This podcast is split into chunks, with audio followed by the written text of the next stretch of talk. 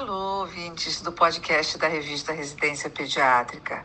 Eu me dirijo novamente a vocês para anunciar uma novidade que estará disponível a partir de julho próximo. Assim, toda segunda-feira será apresentado um relato de caso que tenha sido publicado em nosso periódico. Essa iniciativa teve como base divulgar casos clínicos pouco usuais na prática diária proporcionando fácil acesso às informações médicas de qualidade que foram rigorosamente revisadas pelos nossos especialistas.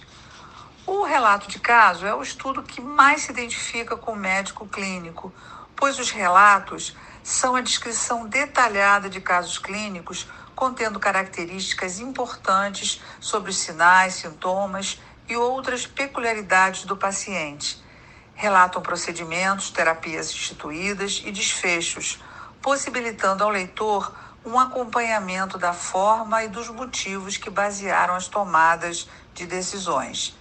Esse tipo de estudo ajuda, inclusive, a levantar novas teorias que poderão até servir de base para futuras investigações.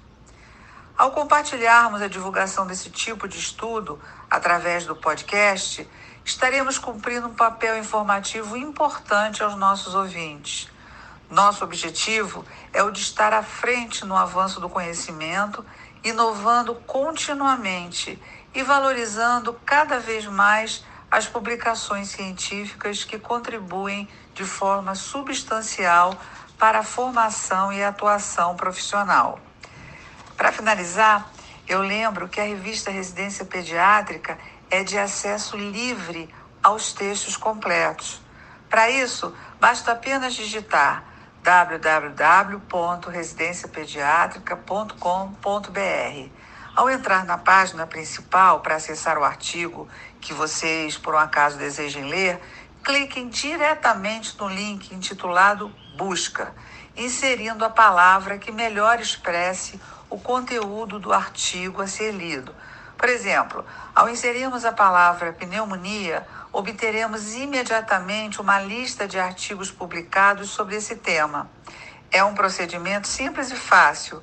Vale a pena utilizar todas as vantagens que a revista Residência Pediátrica oferece.